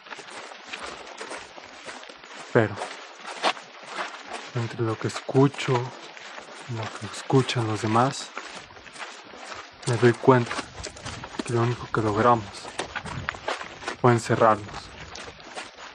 Y aunque según Frasnov, la señorita Sasoria está bastante cerca, la presión de saber estoy tan cerca de completar la primera parte de la misión para así poder centrarme en salvar a Lynette quita de mi mente el peligro que significa estar rodeado y apoyo la idea de atacar por sorpresa a la patrulla que se queda sola más tiempo. Así, acabar con ella para continuar nuestro camino. Sin esperar más, empezamos el ataque. Y aunque escucho la caída de uno de los orcos, al que yo me estoy enfrentando, logra bloquear el ataque que debería haber acabado con su vida. El intercambio de golpes se alarga y cuando por fin puedo acabar con su vida, un nuevo orco ya está tomando su lugar para continuar con la pelea.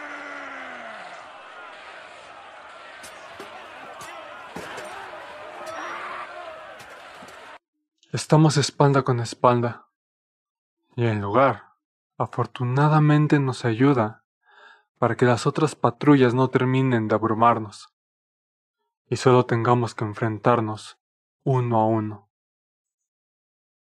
Estos orcos son oponentes duros, y si bien no logro acabar rápidamente con mi adversario, él tampoco encuentra huecos para acabar conmigo. No puedo ver el final de la batalla. Y las fuerzas, una vez más, me están abandonando. Causadas por las heridas que me han hecho. Escucho un grito. Prácticamente un alarido. Agudo y penetrante que de no ser, porque es un vistazo rápido el que me revela que proviene de Hikari, hubiera quedado paralizado al igual que los orcos. Gracias a esto, solamente queda la última línea de orcos. Entre los muertos y los que huyeron al escuchar el grito. Un segundo grito nos ayuda a acabar con un par más, dejando mi vista libre de enemigos. Mientras recupero el aliento, un tercer alarido me hace voltear para ver el cuerpo destazado de Hikari. A duras penas manteniéndose unido por esta especie de membrana. Y cómo Anabed acaba con el último de los orcos que nos habían rodeado. Después de esto, simplemente los restos de Hikari se desploman. Y a esta membrana que la mantiene unida, le empiezo a encontrar un poco más de forma. Se parece a estas criaturas que manejaban los cadáveres como si fueran viles marionetas. Una breve discusión acerca de qué hacer con los restos se desata y acerca de qué ritos deberíamos de seguir. Pero el tiempo no es suficiente como para hacerle un entierro el estilo de su tierra natal. Y tampoco tenemos las herramientas para hacerlo. Por lo que una simple pila de piedras, intentando ocultar detrás de un remedo de arbustos, es la mejor opción que puedo encontrar.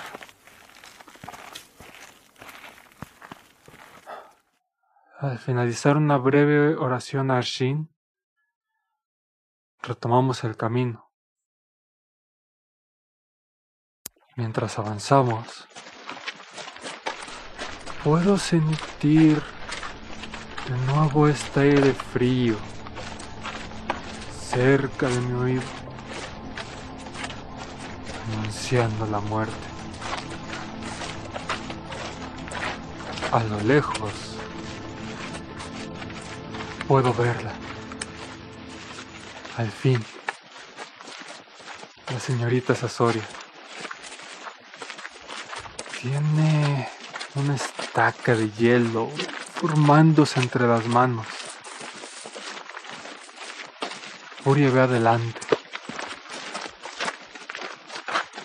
De los labios negros. Alcanzo a escuchar la muerte se acerca. Solo puedo pensar que es la señorita Sasori quien va a acabar con la vida de Furia. Un breve instinto de camaradería me hace tomar la delantera. Y en cuanto sus ojos se posan sobre mí, puedo ver alivio en su rostro. Veo cómo baja sus manos. Tanta paz, calma, me hacen sentir que todo está bien. Pero un empujón de furia me tumba al piso y solo puedo ver cómo carga, decidido, en contra de la señorita Sasoria. Los labios negros me advirtieron. Y ahora que estoy en el suelo, no puedo dejar de pensar en que mi oportunidad de salvar a Lynette desaparece. Esto, junto al cansancio y las exhalaciones que suelta furia, me abruman. Y solo es el gruñido del lobo al interceptar su carga lo que hace que reaccione. Es raro. Todo parece lento. No solo mi avance, también la caída de la señorita Sasoria junto a Loba y el grito de victoria de Furia.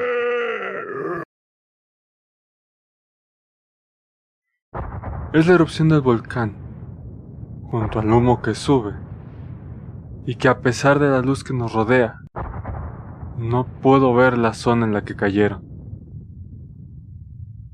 Pero son los balbuceos nerviosos de Mainstream los que me hacen voltear y lo único que logro ver es un bebé orco entre sus brazos. La única cosa que entiendo de todo lo que dice Frasno es que debemos de regresar con negociador para entregarle a su hijo y que él cumpla su parte del trato. Mientras avanzamos, me pregunto qué es lo que impulsa a Wow a seguir con nosotros.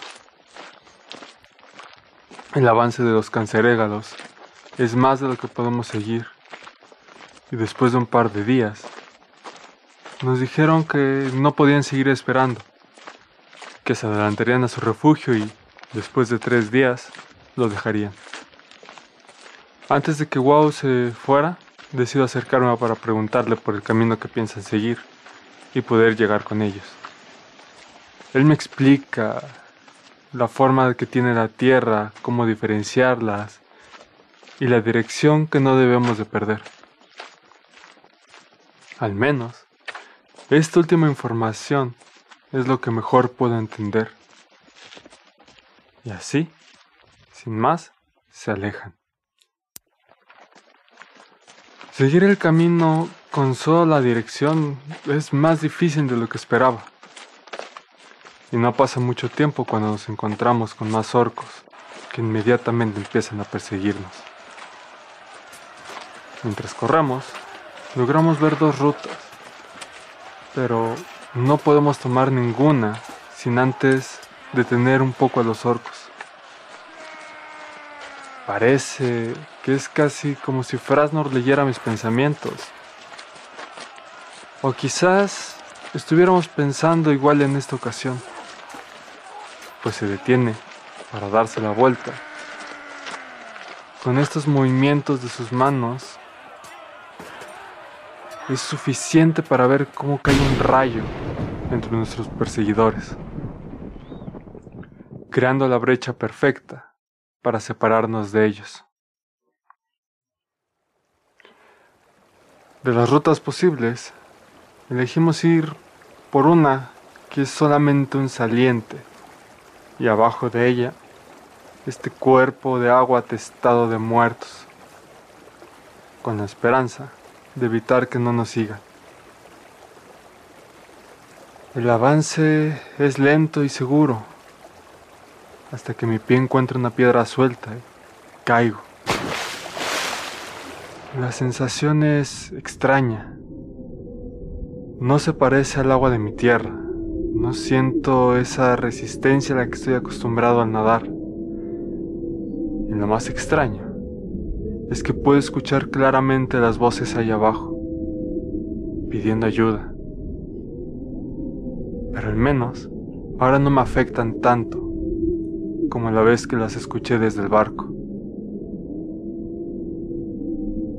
Mientras me rodean y empiezan a tomar mis brazos para acercarse a mi rostro, Recuerdo lo que dijo Ojo Partido, que no son simples cadáveres los que se encuentran en la marea muerta, que los que están ahí están esperando a tener una oportunidad para tomar el aliento de un vivo y así continuar en la búsqueda de su buena muerte. Por lo que sin dudar, dejo que uno de ellos, un hombre, tome mi aliento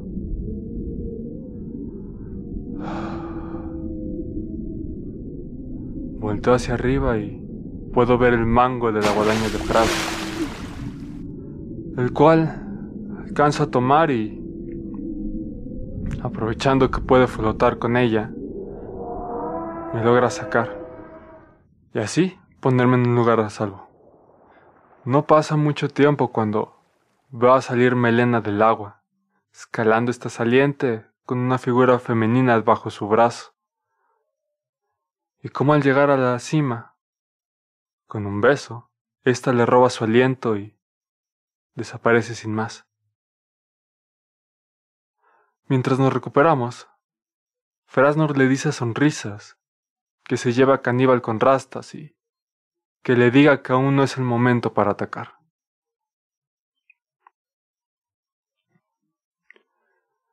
A pesar del desvío, logro encontrar el camino que Wow nos había indicado, y este nos llevó hacia una cueva, en la cual todavía estaban ellos, esperando. Ha llegado el momento de separarnos de Wow y los cancerégalos. Nos dicen que hay dos caminos que podríamos seguir.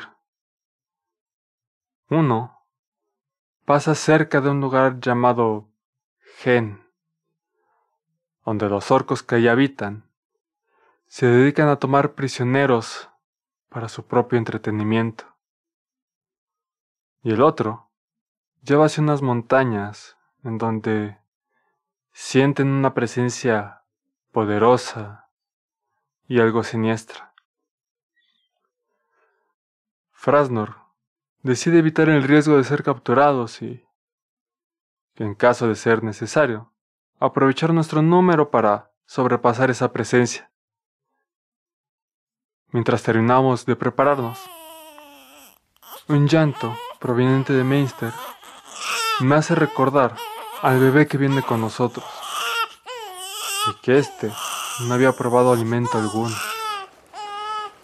Así que me acerqué a un pequeño riachuelo para intentar pescar algo, pero no tuve éxito. Y para evitar perder más tiempo con esta idea de improvisar una red, Mainster es el que sin problemas pesca algo y lo intenta hacer una papilla para que el bebé lo pueda absorber. Así continuamos, aprovechando que la luz del volcán ya se ha apagado, evitando que los orcos nos puedan encontrar con su vista. Pero el llanto de este pequeño orco que nos acompaña, que según Frasnor es necesario para terminar nuestro trato con ellos, es el que casi logra ponernos al descubierto. Afortunadamente logramos llegar al pie de la montaña, en la que se encontraba esta presencia. Mientras subimos, el silencio se interrumpe con una voz más ronca de lo usual y con un claro tono de molestia. Nos pregunta dónde está su hijo. Mainster levanta el infante que llevamos y la única respuesta que recibimos es un no. Mainster, junto a la negativa, recibe un golpe y la figura nos vuelve a preguntar por su hijo. No sé qué decir. Él nos dice que lo mandó con nosotros. Seguimos callados, sin saber qué responder. Su enojo va creciendo y empieza a pelear con nosotros. Sus golpes son pesados. Los nuestros no parecen encontrar el objetivo y, durante este intercambio, solo un momento el que necesito para ver que es Manto quien está peleando con nosotros. Y esa capa se parece a la membrana que sostenía Hikari. En cuanto deja claro el punto de que no nos quiere matar, pero que podría hacerlo, nos pide ir por él y llevárselo antes de sufrir las consecuencias. El camino de regreso es confuso y complicado, pero al menos logramos regresar al lugar donde cayó la señorita Cesoria, y desde ahí puedo guiarlos de regreso hacia la tumba de Hikari. Pero al llegar, lo único que veo son las piedras caídas y desperdigadas. Y a lo lejos, una fogata. Cuando me acerco, están dos orcos sentados alrededor. Y encima, esta membrana que aún une los pedazos de Hikari, extendidos y unidos con la cuerda. Decidimos seguir al ataque y al acabar con uno de ellos, el segundo sale corriendo junto con los restos. Salgo tras él y, al dar el alcance, le digo que solo me interesa el cuerpo y que si lo deja, se podrá ir con su vida. Parece dudarlo un poco, pero en cuanto escucha el sonido detrás de mí, deja la cuerda y se va. Cuando llega el resto, usamos un trozo de tela y la propia cuerda para poder transportarlo hacia Manto. Tomo sin problemas esta responsabilidad. Pero la sensación pegajosa de la sangre, aún fresca, es difícil de ignorar.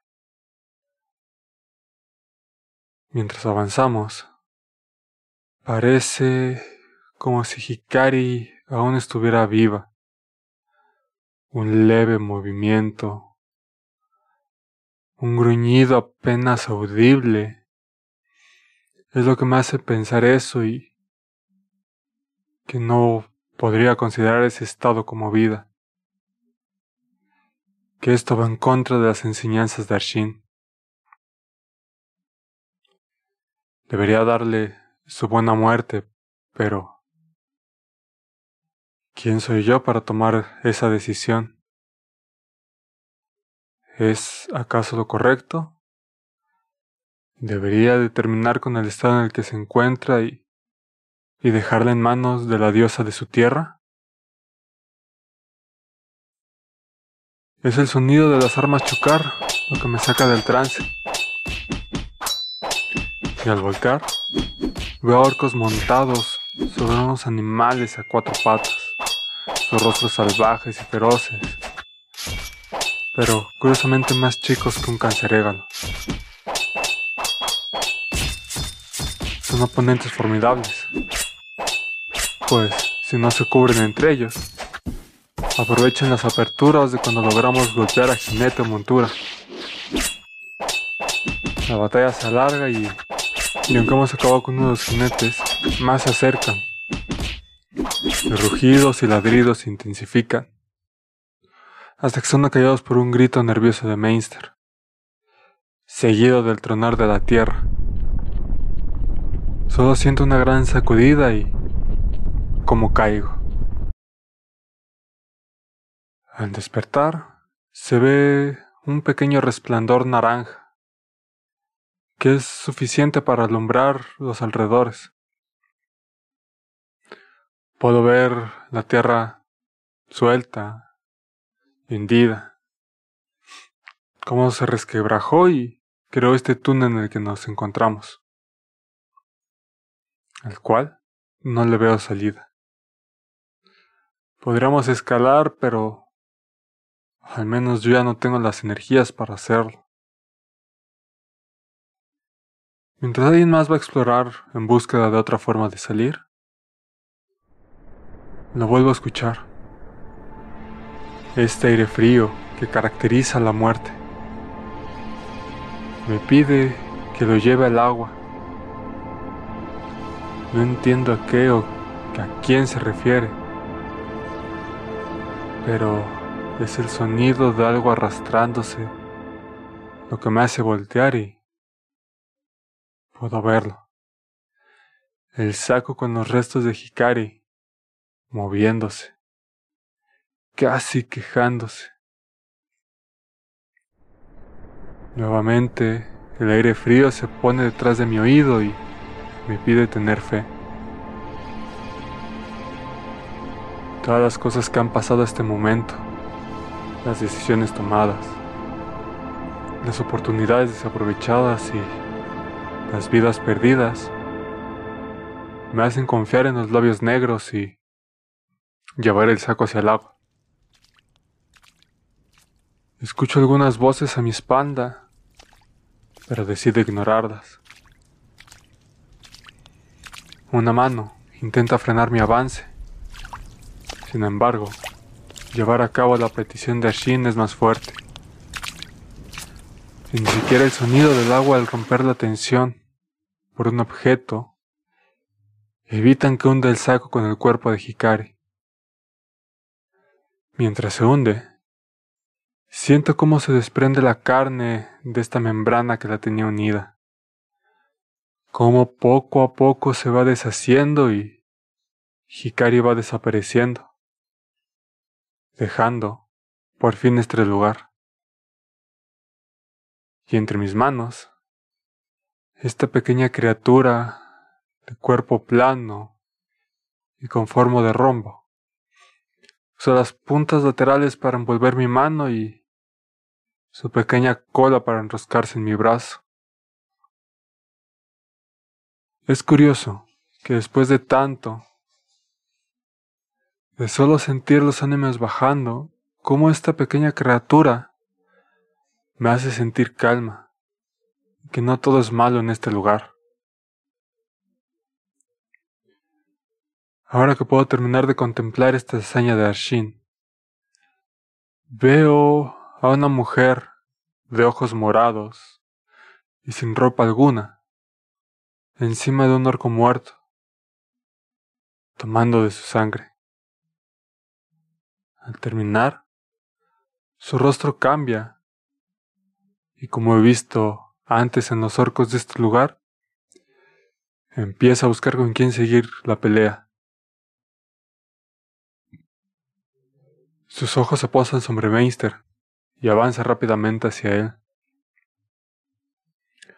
Pero apenas está llegando, cuando de la nada sale esta pequeña criatura de orejas puntiagudas que porta un par de armas, las cuales usa para repelerla y cortarle una de sus manos. Mientras se encuentra en el piso inconsciente, la amarran y Meister le ordena a este ser que, la vigile, que cualquier movimiento extraño es señal para acabar con su vida. Meister se acerca a mí en búsqueda de consejos sobre lo que hacer con ella. Le respondo que habrá que interrogarla y, si no presenta una amenaza, siempre es bueno tener a alguien más de nuestro lado. Así, cuando despierta, le pregunto por su nombre Dice llamarse Ixai, que es una reina y que fue engañada para tomar su forma actual.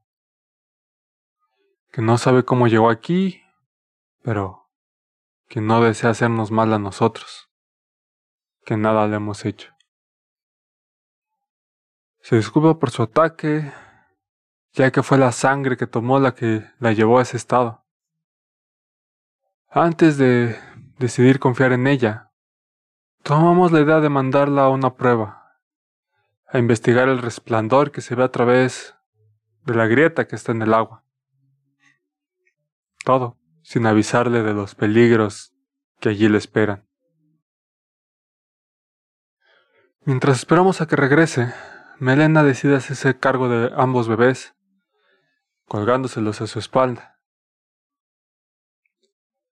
Al regreso de Ixai, nos dice que se formó una rampa de lava fría que lleva hacia la salida, pero que el agua está llena de cadáveres, bloqueando el camino por el que tenemos que pasar. Decidimos que sean Ixai y Frasnor los primeros en pasar, dejando espacio abierto lo mayor que se pueda para Melena y los bebés. Dejándonos a Naved y a mí al final. Las últimas palabras de los labios negros aún resuenan en mí, y sabiendo que el cansancio es tal que no me serviría de nada sacar energías del shar de viento que traigo, prefiero prestárselo a Naved para que su pase sea más sencillo. Ahora que estoy solo, al final, empiezo a avanzar las aguas están en calma y la luz naranja que pasa por la grieta me deja ver que al frente y a mis costados no hay nadie. Cuando estoy en la grieta cruzando, puedo ver detrás de mí una gran cantidad de muertos avanzando lentamente hacia nosotros. La sorpresa es tal que me apresuro a salir pero el aire ya me estaba faltando cuando salgo y no me da tiempo de avisarles de la bola que viene detrás, mientras ellos se sumergen ante la caída de rocas hirviendo. No pasa mucho cuando regresan a la superficie. Es el terror y el espectáculo tal que todos estamos paralizados, viendo las rocas caer peligrosamente cerca de nosotros cuando siento que algo me toma del pie y me hunde. La masa de cadáveres es la causante de esto. No vale la pena pelear y prefiero mantener la fe, dejando que me rodeen, apagando la luz naranja encima de mí, robándome un aliento y cediendo el último.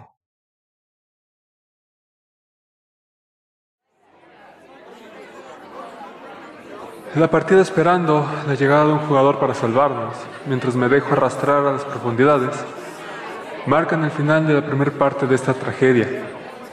Y aunque nos tomaremos un descanso de esta historia, sigan al pendiente de este canal y no se olviden de pasar por Pláticas Marinadas, otro proyecto de Sánchez Podcast Producciones, en el cual hablamos de distintos temas acompañados de distintos invitados para que disfruten de su jueves, desde el mediodía hasta las 6 de la tarde.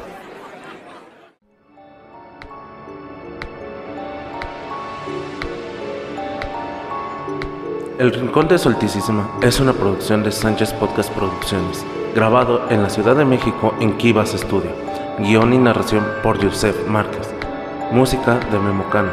Los personajes y situaciones narradas en este podcast son ficticios. Cualquier similitud con cualquier persona, lugar o situación es inintencional. Las acciones, ideas y situaciones presentadas en este podcast son ficción y no representan la ideología ni el actuar de los participantes ni de la Liga Regente. Asimismo, no debe ser sujeto de ningún tipo de juicio debido a su naturaleza ficticia. Si desean más información sobre la narrativa presentada en este podcast, visitar nuestra sección de información, donde se tendrán los links directos a las redes oficiales.